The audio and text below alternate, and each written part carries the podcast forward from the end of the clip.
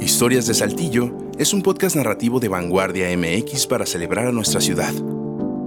En este episodio presentamos la primera librería de Saltillo. Un hombre de negocios y una ciudad carente de libros fue la clave para que Fornés aprovechara venir de tan lejos y abriera la primera librería en Saltillo. ¿Cómo se acaba un éxito que dura casi medio siglo? Isidro Fornés Sol entró a México por la frontera de Nuevo Laredo, Tamaulipas. El español comentó que su llegada a México obedecía a negocios. ¿Habrá dimensionado las palabras que le dijo el personal de migración? El comerciante, nacido en 1875 en Tarragona, provincia de España, sería el fundador de la primera librería de Saltillo.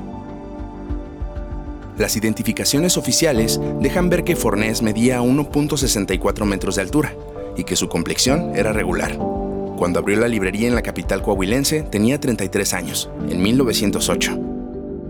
El local, que también era su casa, se ubicó en la acera poniente de la calle del comercio. El porqué de esa nomenclatura no tiene más misterio que el hecho de que ahí era una zona con negocios de varios giros. Actualmente, esa vialidad la conocemos como Zaragoza y se localiza a unos metros del Palacio de Gobierno en el centro histórico. Respecto a Fornés, ser reconocido como el más prestigioso librero de la ciudad fue un título que alcanzó con el tiempo y que rindió homenaje a la calidad de su trabajo. Inicialmente, el inmueble llevó el nombre de Librería de Isidro Fornés y estuvo marcado con el número 19. Su fachada era de color café, de estilo neoclásico, y se construyó con piedra de origen potosino. Mientras que el primer piso del edificio era ocupado por el local de libros y lucía varias puertas, la segunda planta se caracterizaba por sus balcones y funcionaba como imprenta. Por eso ahí también se vendían artículos de papelería y tarjetas postales de la ciudad. La casa más antigua y acreditada en la frontera.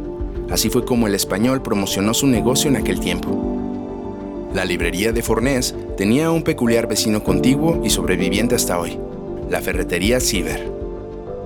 En 1914, un incendio causó destrozos en la ferretería y se propagó hasta los edificios cercanos, entre ellos la librería. Se cree que tras el siniestro, el espacio de libro sufrió adecuaciones que le dejaron cicatrices en sus columnas y algunas de sus paredes. Una vez superado el fuego, en la década de 1920, la librería tenía el número 17 como parte de su dirección y ya era conocida como Antigua Librería Fornés. Para entonces, a su catálogo de productos había sumado artículos y libros de texto escolares.